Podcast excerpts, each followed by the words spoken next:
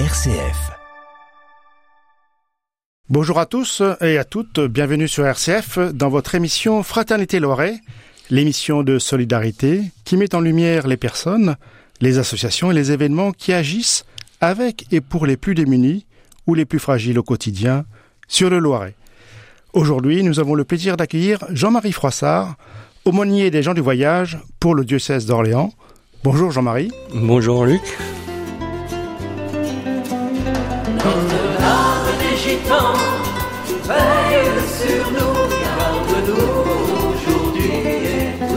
Avant de parler de votre mission en tant que commonier des gens du voyage, pouvez-vous nous parler de, ce qui vous a amené à devenir aumônier? Alors tout simplement, Jean-Louis Trousselard, mon prédécesseur, euh, qui était aumônier, lui, des gens du voyage, qui a passé quasiment toute sa vie auprès d'eux, était malade. Et quand je suis arrivé à la retraite en au 1er janvier 2017, il m'a fait cette proposition en disant est-ce que ça t'intéresserait d'avoir une commission, ce genre de choses?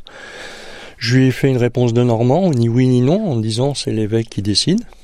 Bon, visiblement, euh, l'évêque a décidé, donc j'ai accepté cette mission. Un monde que je ne connaissais pas du tout, mais voilà, c'est comme ça, le parcours a été tout simple. Jean-Louis m'a accompagné pendant un an à peu près, et puis après, à cause de la maladie, il a été obligé d'arrêter. Et je, bah, je me suis mis dans le bain tout seul, quoi. Voilà. Et, vous êtes dans le bain depuis combien de temps? Donc ça va bientôt faire six ans. Six ans. Bientôt. Voilà. 1er septembre.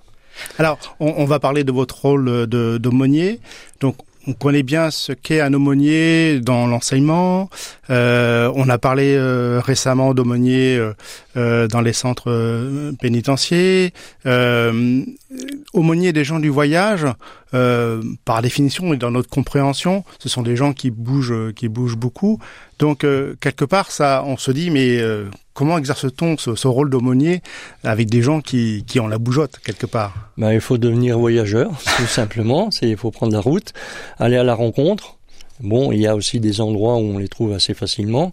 On va sans doute en reparler tout à l'heure, mais voilà. Donc, euh, il faut prendre la route. Je, je découvre le diocèse par cet intermédiaire-là, parce que oui, je vais à la rencontre de ces familles, de ces gens, voilà. Donc vous vous adaptez à leur à leur mode de vie, à leur ah, façon de vivre. On essaie. Est-ce que dans le dans la dans cette façon de de, de vivre, hein, dans, dans, ce mode de vie qui est propre aux gens du, du voyage, euh, on en reparlera plus en détail euh, plus tard, mais est-ce que vous constatez déjà une, certaine évolution? On a on a en tête euh, un, peu des des, des, des, des clichés sur les gens de voyage, mais sur le, je disais tout à l'heure qu'ils ont la bougeotte, mais est-ce qu'ils ont toujours cette bougeotte-là ou ils commencent un petit peu à, à, à s'asseoir, à être plus présents? Alors, Ils ont toujours dans le cœur le phénomène de la bougeotte. Hein, il faut voilà, la, route, c'est leur, mode de vie. Maintenant, ils sont contraints à rester un peu plus, euh, à se sédentariser, pour diverses raisons. La première, c'est la scolarisation de leurs enfants. C'est obligatoire, donc maintenant, ils sont obligés d'avoir le parcours euh, annuel euh, de l'enseignement, donc de septembre à, juin, juillet. Et puis ensuite, ils deviennent tous plus ou moins auto-entrepreneurs. Donc là, il faut une adresse, il faut quelque chose comme ça. voilà, donc c'est surtout les deux éléments principaux qui font que. Et puis l'élément principal, comme pour tous les Français, en ce moment, c'est le prix aussi des transports, du gasoil, etc et ils sont obligés d'avoir des, des, véhicules assez conséquents dans la mesure où il faut tirer sur une caravane et euh, voilà, ça consomme. D'accord. Donc le, cette évolution vous amène, enfin, amène plus d'opportunités pour pouvoir les rencontrer parce qu'ils sont plus présents euh, dans l'année quelque part. Alors voilà, je suis pas obligé de faire comme Jean-Louis sans doute l'a fait pendant longtemps, d'aller sur les terrains, les rencontrer là où ils étaient euh, des fois, parfois dans la boue, etc. Aujourd'hui, ils achètent euh, des terrains et puis ils posent quelque chose en dur, souvent pour les WC, les douches et les machines à laver, mais la caravane et les, les caravanes sont autour. D'accord. Et c'est les caravanes qui, regroupent euh, des familles. C'est, la notion de famille est très très présente dans les gens du, voyage. Ah ça oui, c'est quelque chose d'important pour eux la famille. Euh, moi ils m'épatent toujours parce qu'ils arrivent à à savoir qui est le cousin de qui etc. Alors qu'il y a des familles où euh, ils sont très nombreux. Hein. Je pense à une famille particulière que je vais rencontrer tout à l'heure pour préparer des baptêmes. ils étaient 16 enfants. Donc, euh, vous imaginez quand même que là, mais ils arrivent à savoir, euh, euh, à se rappeler des dates de naissance, à se rappeler tout ça. Ça, ils ont une mémoire folle de. D'accord. Et les, les, sollicitations que vous allez rencontrer avec ces familles, des, des, des gens du voyage, euh, quand ils viennent vous voir ou quand vous allez leur rendre visite, les, les, les, c'est quoi les solutions les plus, les plus importantes, les plus fréquentes qu'on qu'on rencontre avec eux? Moi, ils m'appellent souvent, en général, bon là, cette année, pour euh, pas mal de baptêmes. Ça, c'est quelque chose qui est... Avec le nombre d'enfants qu'il y a, du voilà, de baptême. on a des demandes de baptême. Et puis, euh, les obsèques, surtout aussi. Les obsèques, euh, ils aiment bien avoir quand même quelqu'un qui, qui connaît leur monde pour les célébrer. Parce que chez eux, il faut que ce soit assez simple. Il n'y a pas de complications, etc. Pas trop de musique, pas trop de chant, contrairement à ce qu'on pourrait penser pour les gitans. Oui. Mais euh, dans les célébrations, il faut que ce soit sobre. D'accord. Voilà. C'est sobre et simple, mais mais très important. Je, je crois comprendre pour les obsèques. C'est-à-dire que il y a des gens qui vont se déplacer de très très loin pour pouvoir assister euh, euh, aux funérailles d'un membre de leur famille ou de, leur, de leurs voilà. amis. Tout à fait. Ils sont capables de traverser la France en une nuit pour euh, rejoindre la famille, sachant que ils ont gardé une tradition qu'on a perdue nous pour diverses raisons. C'est le veillage du défunt. Le, le, défunt ou la défunte est dans sa caravane dans la cour et tous les hommes sont tout le temps dehors euh, et il y a un feu la nuit, etc. pour rester et on veille. Il y a, ça peut être une soirée, deux soirs, trois soirs, hein, c'est important. Ah oui, d'accord. Ouais. Et le mort ne reste jamais tout seul, hein, il y aura toujours quelqu'un à proximité. Donc. Et quand je vais les voir, parce qu'en général j'essaye d'aller de bénir le corps quand je vais au veillage, je ne suis jamais seul dans la caravane avec le défunt. Ah oui. Toujours accompagné. Voilà. C'est c'est dans quel but? C'est de témoigner leur euh, leur, leur, leur respect, leur euh, ou ouais, je crois. Ou ouais, pas laisser quelqu'un qu'ils ne connaissent pas tout seul avec le défunt ou? Bon, ils me connaissent maintenant, mais bon, je crois que c'est traditionnel chez eux. Il y a c'est rare, rarement que je n'ai jamais vu pour l'instant euh, une personne seule dans la ouais, caravane. Avant tout du respect. Il y a au moins deux, toujours deux personnes. D'accord. D'accord. Alors, on va parler un petit peu plus des, des, des, gens du voyage, de ce, de cette façon de, de, de, de vivre. Euh, alors, on a touché un peu notre, nos, notre perception ou nos clichés euh, dans la tête sur, le, sur, euh, sur les gens du voyage. Il y a aussi beaucoup de, beaucoup de valeurs que vous avez découvert, je crois. Euh, Est-ce que vous pouvez nous dire un petit peu toute cette façon de vivre et, et ce, cette cette différence, euh, mais dans le bon sens du terme, qu'il peut y avoir avec d'autres communautés comme les communautés paroissiales, etc. Euh, ces, images toutes faites qu'on peut avoir et puis la réalité qu'il y a derrière. Alors c'est vrai qu'il y a toujours le, cliché, hein, euh, le cliché du voleur de poules, etc. Maintenant, effectivement, tout le monde n'est pas blanc, mais chez nous non plus. Maintenant, il y a quand même de l'honnêteté. Ils travaillent déjà d'une part, parce que souvent on a le cliché des grosses voitures, etc. Et effectivement, il y en a qui ont des belles voitures. Mais euh, il faut savoir aussi qu'il faut tirer une caravane. Il faut traiter une caravane et euh, il faut déjà des bons moteurs aussi. Bon, la plupart ont quand même un, ou un véhicule euh, style trafic, etc. Un véhicule de travail aussi, hein, où on transporte du matériel et tout. Euh, voilà. Euh, quoi dire d'autre euh, Voilà, il y a ces clichés-là, toujours, oui, comment ils font pour avoir des belles voitures, etc. Mais ils travaillent. D'accord. Et derrière ces clichés, alors effectivement, ils travaillent. Euh, et les, les, valeurs, quelles sont les, les, les valeurs qui, enfin, qui leur sont propres ou qui se dégagent en premier, qu'on qu qu sent que ça perdure dans le temps malgré les évolutions qu'on peut qu'on peut voir? Alors, La famille, je dirais, et puis la solidarité entre eux. Quand il y en a un qui est dans qui a un gros problème, en général, ils essayent ensemble de, de l'aider, quoi. Je veux dire, ça, il y a l'esprit famille et entraide, ça, c'est pour l'instant, ça reste toujours. D'accord. Et, et, cette dimension justement de, de, de, de voyage, alors peut-être qu'on en parlera un petit peu plus après, mais euh, il y a cette tradition du voyage et, et de pèlerinage euh, mmh. aussi. C'est des choses qui sont qui sont ancrées profondément euh, euh chez ces personnes-là? Oui, les pèlerinages, ben, de toute façon, là, bientôt, euh, la semaine prochaine, je prends la route, moi, pour aller au Sainte-Marie de la Mer, puisque le pèlerinage a lieu cette année entre le, le 19 et le 26, euh, le 25 euh, mai, comme d'habitude. Et là, c'est le point de, un point de rassemblement, de rencontre. Alors, c'est le lieu où on se retrouve des fois en famille, écartelé un peu, donc tout le monde se donne rendez-vous au Sainte-Marie. C'est le lieu de prière aussi, ça c'est très important. Hein. Alors là-bas c'est pas c'est les Saintes Marie mais c'est pas la Vierge Marie, hein. c'est Sainte Sarah et Marie Jacobée, Marie Salomé. Voilà. L'évangélisation de la France a sans doute commencé par elle. D'accord. Par ce, ce, cet endroit. des femmes, il y en avait d'autres aussi. Hein. Voilà, ils étaient dans un bateau, apparemment, mais entre légende et vérité, il faut faire attention. Donc le pèlerinage, donc il y a les Saintes Maries. Après, Marie, elle est très présente chez eux. Donc il y a Lourdes aussi au mois d'août.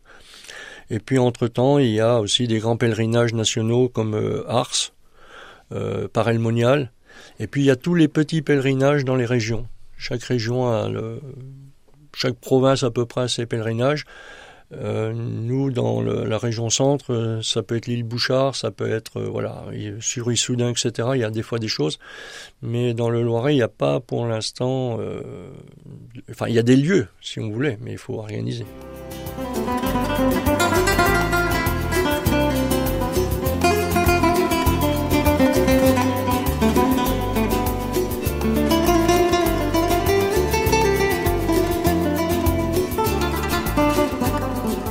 Vous êtes bien sur euh, RCF dans Froid-Teinté Loiret. Avec nous, euh, Jean-Marie Froissart, aumônier des gens du voyage. Vous étiez en train de nous parler de votre rôle d'aumônier, euh, des pèlerinages que font les, les, gens du voyage et des valeurs aussi qui leur sont attachées, comme le sens de la, de la famille et de la, de la fidélité. Euh, si vous le voulez bien, abordons maintenant euh, le, vivre ensemble. Vous nous avez dit tout à l'heure que l'évolution des gens du voyage amenait à à, une dimension un peu plus euh, sédentarisée, euh, donc à vivre avec euh, le prochain. Comment comment comment se passe ce, vivre ensemble? Qu'est-ce qu'on peut constater? Bah, Qu'est-ce qu'on peut constater? Il y a quand même encore ces, ces fractures entre les communautés, c'est-à-dire il y a méfiance d'un côté comme de l'autre. Hein, chacun fait attention. Les voyageurs ont du mal à intégrer nos communautés paroissiales, c'est bien dommage, mais euh, il y a cette peur. Euh, je vois par exemple pour préparer les baptêmes, je le fais tout seul parce que on les incite ou je les incite à aller rencontrer les paroisses, mais ils ont du mal, ils ont peur bah, de ne pas savoir répondre, ils ont voilà et puis euh, du regard des autres aussi. Il y a toujours euh, des fois des clichés ou des regards un petit peu malveillants si j'ose dire, mais bon ça évolue quand même hein, aujourd'hui. Déjà dans l'accueil des paroisses, souvent je les incite à aller voir si l'église est dispo, etc., avant de me demander de les baptiser. Ils y vont, pas tous, mais ça commence à avancer quand même. Et puis moi, quand je peux, euh, lors d'une célébration, souvent il y a quelqu'un de la paroisse qui m'ouvre l'église, qui m'amène les registres, et c'est l'occasion aussi de dire, ben, vous vous êtes rencontrés là, euh, si vous vous croisez dans un commerce, dites-vous bonjour, au moins déjà comme ça. Mm. Et puis il faut, parce que les gens du voyage, ils sont aussi méfiants, comme nous, et en même temps, il faut avoir la confiance. Une fois qu'on a la confiance chez eux, on est considéré comme un membre de la famille quasiment. D'accord. Donc on a vu qu'ils avaient enfin des valeurs qui nous sont proches aussi, hein, mmh. famille, solidarité, fidélité. Euh, il y a aussi ce que vous disiez tout à l'heure sur les pèlerinages. Euh, ce sont des, des, des, des, axes sur lesquels on regarde dans le même dans la même direction. Le pèlerinage de la Vierge Marie. La Vierge Marie a une dimension particulière pour eux. C'est leur euh, c'est leur maman, c'est leur maman, c'est la nôtre aussi, c'est la nôtre aussi. Donc on a quand même un objet un objet commun. Est-ce que c'est pas une opportunité, un axe pour pouvoir vivre ensemble et regarder dans la même dans la même direction? Sans doute, oui. je pense que oui, effectivement, il faut euh, qu'on partage encore plus avec eux sur ce domaine-là. Bon, il y a des familles, hein, euh, moi je pense au Montargois, où la famille va régulièrement euh, à la messe de la paroisse. Hein, voilà. On les voit plus en, semaine dans les églises. Hein, je prends par exemple Cléry Saint-André, c'est génial là-haut parce que il y a la Vierge Marie, effectivement, et quand il y a un problème, eh bien, des bougies, euh, des veilleuses sont déposées. Ah, d'accord. Donc, les familles, euh, une fois, j'ai même téléphoné à Sébastien Brière, le curé d'apparence, en me disant, bah, je viens d'être alerté, il n'y a plus de veilleuses euh, à mettre à la Vierge Marie, voilà, par exemple, parce qu'il y avait un défunt, et toute la famille, bah, les femmes, notamment, vont prier Marie à la basilique, et bah, elles déposent une ou deux veilleuses. Voilà. Ça sera aussi pour nous, euh, de la communauté paroissiale, de prier aussi avec eux pour, leur, pour leurs défunts. Donc c'est un peu le rôle que j'accomplis aussi dans ma mission, qui est euh, de prier avec eux, les faire prier. Mais euh, voilà, c'est euh, c'est ce qu'ils appellent le rachat, c'est l'homme de Dieu. Donc le rachat, en principe, c'est un prêtre. Et mais maintenant, même nous les diacres, puisque dans la majorité des diocèses aujourd'hui, les évêques nomment des diacres aumôniers un peu dans tous les, différents services, hein. euh, notamment bah, dans le Loiret, il y a pour la santé, il y en a un pour euh, les migrants, euh, voilà, il y a des diacres qui sont nommés aumôniers. Et donc j'ai un peu ce titre-là de temps en temps, voilà. Et, et, en plus, quand quand on passe, parfois je suis appelé, là j'étais appelé la semaine dernière pour célébrer des baptêmes dans le Loir-et-Cher, par exemple parce que la famille, elle a enfin ils sont pas loin de Cléry-Saint-André, donc il y a un lien de parenté. Bon là j'ai renvoyé vers mon frère diacre de Blois et savoir, mais s'il y a une impossibilité, il faudra que je me débrouille. Mais voilà. Mais il m'arrive il se, le téléphone, c'est ce que je dis des fois en plaisantant, c'est que le téléphone des, des, voyageurs fonctionne aussi bien que le téléphone arabe, voire mieux, il est plus précis. ils se communiquent, ils ont, il y en a un qui dans, qui sait pas trop à qui s'adresser, bah il dit ah, on connaît quelqu'un, euh, tu as eu l'appel de ma part et puis voilà. Donc euh, j'ai des fois des appels comme ça. Ils ont un réseau social qui marche très bien. Et... Ouais, ils, partagent. et qui était précurseur de ce qu'il peut y avoir aujourd'hui. oui, mais parfois il faut quand même que j'arrive à dire non et euh, j'ai eu quand même cet hiver un appel pour des obsèques à Château-Thierry et l'autre à Lille. Bon, que là, je dis non, il y a des aumôniers là-bas, débrouillez-vous avec eux.